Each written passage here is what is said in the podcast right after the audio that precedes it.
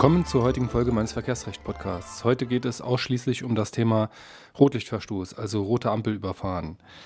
Der Rotlichtverstoß ist für den Fachanwalt für Verkehrsrecht äh, Tagesgeschäft, denn sehr viele äh, Ampelanlagen in Deutschland werden bekanntermaßen äh, schon von fest installierten Messgeräten überwacht. Hinzu kommen dann Rotlichtverstöße durch Beobachtung, meistens gezielte Beobachtung durch Polizeibeamte, aber auch zufällige Beobachtungen oder Beobachtungen durch Private. In jedem Fall ist jeder Rotlichtverstoß ein Einzelfall, der gesondert geprüft und anhand der Akte und Besprechung mit dem Mandanten bearbeitet werden muss.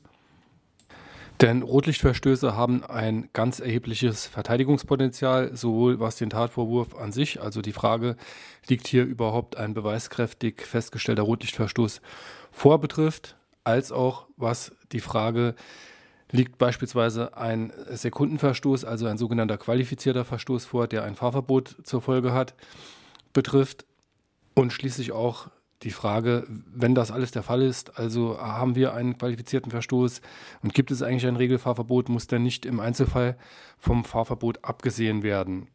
Denn Anlass für die Beauftragung eines Fachanwalts für Verkehrsrechts ist in der Regel das verhängte Fahrverbot. Also darum geht es eben den meisten. Zudem gibt es ja bei einem qualifizierten Fahrverstoß auch noch zwei Punkte, auch die können ein erhebliches Problem darstellen. Kann man das Ganze auf einen einfachen Verstoß ummünzen, also indem man beispielsweise belegt, dass gar kein qualifizierter Verstoß vorliegt, sondern nur ein, ein einfacher Verstoß, dann entfällt sowohl das Fahrverbot als auch äh, erfolgt eine Reduzierung der Punkte auf einen Punkt.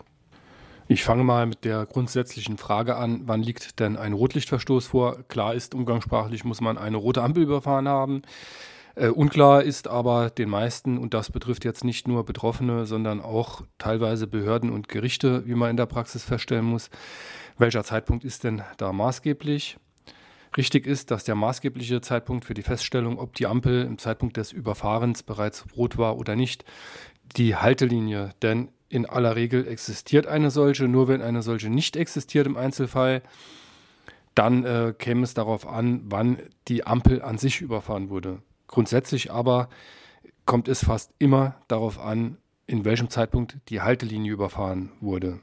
Und erstaunlicherweise gibt es gerade bei Blitzern, also bei durch Messanlagen festgestellte Rotlichtverstöße schon hier das erste Problem, weil die Induktionsschleifen, die da in der Fahrbahn verlegt sind, äh, die also den ersten Blitz auslösen, die sind eigentlich immer ein gutes Stück weit hinter der Haltlinie verlegt, sodass man auf dem Foto dann auch, auf dem ersten der beiden Messfotos dann auch erkennen kann, dass die Vorderachse des Fahrzeugs beim Überfahren äh, der Haltlinie, also nicht beim Überfahren der Haltlinie erfasst wird, sondern eben schon ein Stück weit hinter der Haltlinie ist. Richtig ist dann, dass die Rotlichtdauer zurückgerechnet werden muss, wobei bei verschiedenen Systemen ohnehin Toleranzabzüge von äh, 0,3 oder 0,2 Sekunden zu machen sind.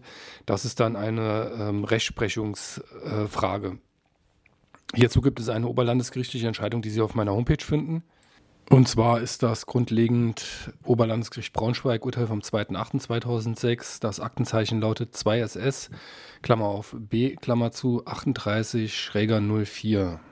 Wer jetzt meint, gut, die Ampel war rot, als der Betroffene über die Haltlinie gefahren ist. Auch bei Rückrechnung war sie bereits rot, also in dem Zeitpunkt, in dem die Vorderachse über die Haltlinie fuhr. Damit äh, steht der Rotlichtverstoß fest und auf diese Meinung bin ich schon häufiger bei verschiedenen Amtsgerichten getroffen. Der liegt äh, falsch. Das reicht nicht aus, um einen Rotlichtverstoß festzustellen. Vielmehr setzt der Rotlichtverstoß tatbestandsmäßig voraus. Und das nicht nur im Rotzeitpunkt über die Haltlinie gefahren wurde, sondern dass der Betroffene in den sogenannten geschützten Bereich dieser Ampelanlage auch eingefahren ist. Was dann im Einzelfall der geschützte Bereich ist, muss man sich anhand der Örtlichkeiten vor allem des Messfotos oder vielleicht auch direkt vor Ort persönlich oder über Google Maps, Google Earth, da gibt es verschiedene Möglichkeiten anschauen. Häufig ist das die Kreuzung, äh, manchmal sind es auch Fußgängerüberwege.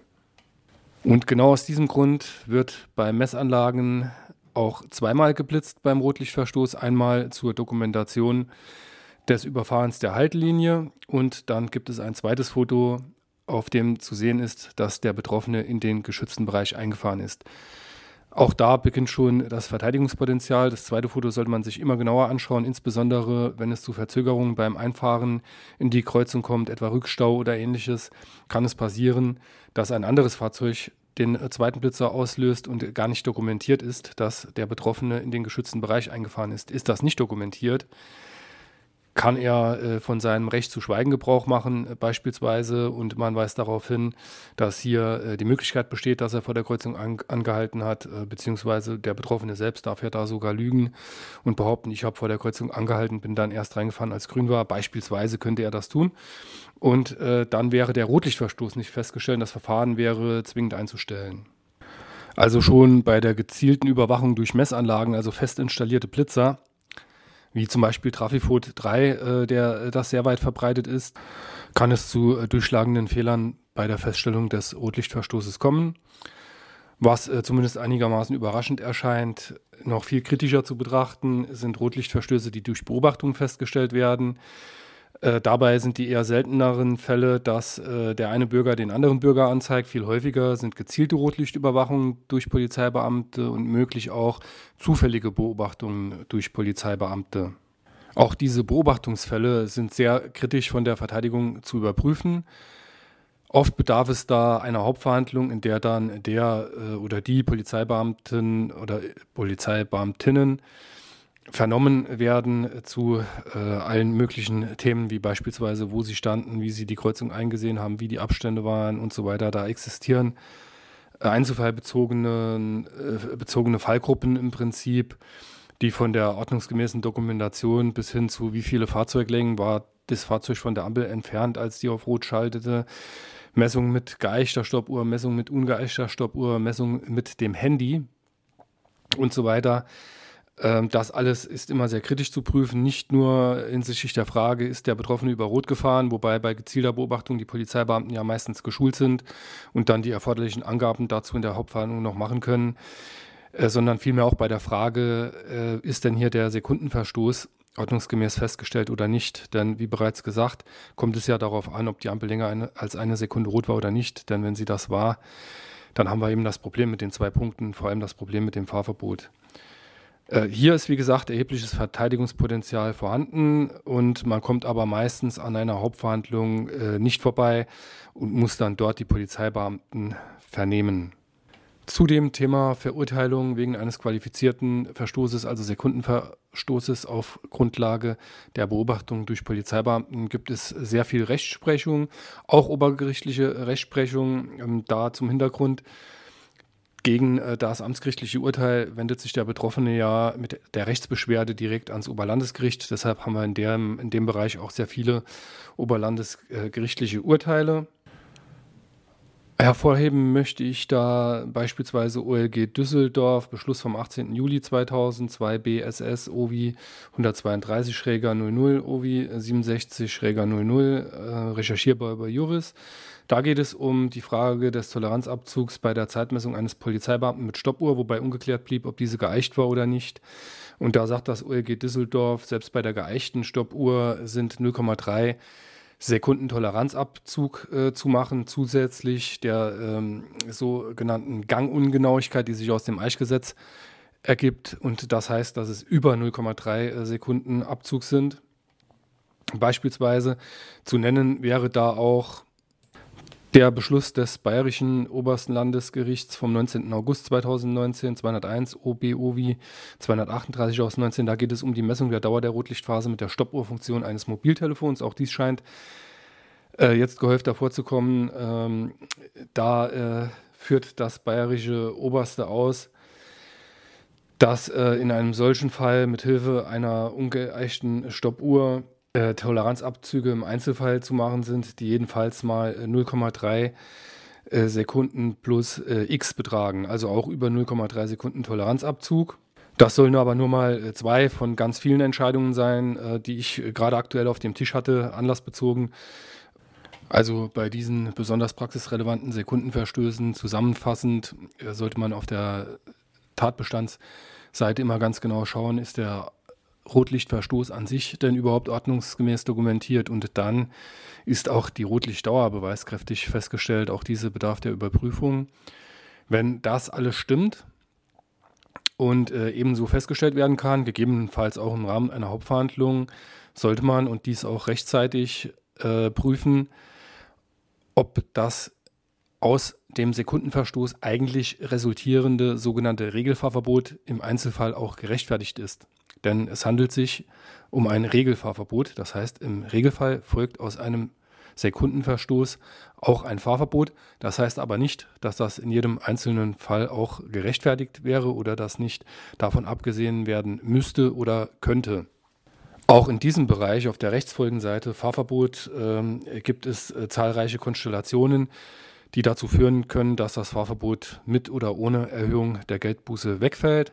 Anreißen möchte ich da mal die sogenannten Mitzieheffekte, wo also der äh, Betroffene ähm, abgelenkt ist und dann durch ein weiteres Fahrzeug, das äh, da über Rot fährt, äh, sich einfach mitziehen lässt und deshalb die Ampel übersieht. Dann gibt es Fälle, in denen äh, besonders äh, unübersichtliche Ampelanlagen vorliegen und der Ortsunkundige da beispielsweise in einer fremden Großstadt geblitzt wird. Da hatte ich schon Fälle, ähm, wo selbst dann die Amtsrichter gesagt haben, also wer hier ortsunkundig ist, der kriegt bei uns kein äh, Fahrverbot wegen eines Sekundenverstoßes an dieser Ampelanlage, weil die einfach nicht überschaubar ist.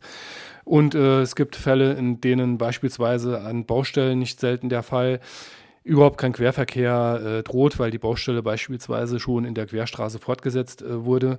Und äh, da fehlt es dann an jeder objektiven äh, Gefährlichkeit. Es gibt Fälle, in denen einfach ähm, überhaupt kein Fußgänger, niemand äh, in der Nähe war, übersichtlicherweise. Und da äh, ist dann in der konkreten Situation auch an der Gefährlichkeit gefehlt hat. All das kann dazu führen, dass objektiv keine grobe Pflichtverletzung vorliegt, weil beispielsweise keine grobe gefährliche, äh, also keine gefährliche Situation auch äh, gegeben ist. Das alles ist im Rahmen des Rotlichtverstoßes äh, zu beachten und schließlich geht es dann auch noch um die Person des Täters. Also selbst wenn es jetzt, äh, sagen wir mal, der wirkliche Regelfall war und man hat aus Unachtsamkeit, also fahrlässig einfach das Rotlicht übersehen und es war schon mehr als eine Sekunde rot und wir haben hier einen Standardfall, bei dem eben das Regelfahrverbot gerechtfertigt ist selbst dann können, kann in der Person des Täters äh, noch äh, ein Grund vorliegen, dass man zumindest gegen Erhöhung der Geldbuße dann vom Fahrverbot wegkommt. Also das kann zum Beispiel der Fall sein, wenn das Fahrverbot als solches unverhältnismäßig ist, weil ein Jobverlust da in Aussicht äh, steht. Das äh, alles ist dann auch noch sozusagen am Ende äh, der Prüfungspunkte des Rotlichtverstoßes aufzuarbeiten und äh, zu besprechen.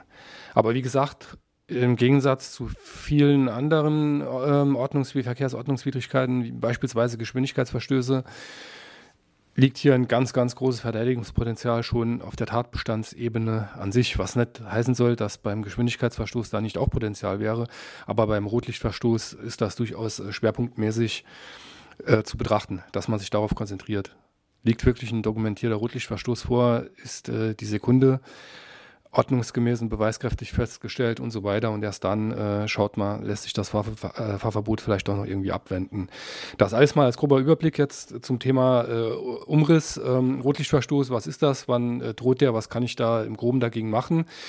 Äh, das Thema betrachte ich als relativ interessant, wie gesagt, weil es auch äh, viele Einzelfallrechtsprechungsnachweise dazu gibt. Und deshalb werde ich da in Folgebeiträgen einzelne Urteile mal aufarbeiten oder einzelne Fragestellungen Ansonsten soll es das für heute gewesen sein. Vielen Dank fürs Zuhören. Ich melde mich im Laufe der nächsten ein, zwei Wochen äh, wieder und äh, bleiben Sie dabei.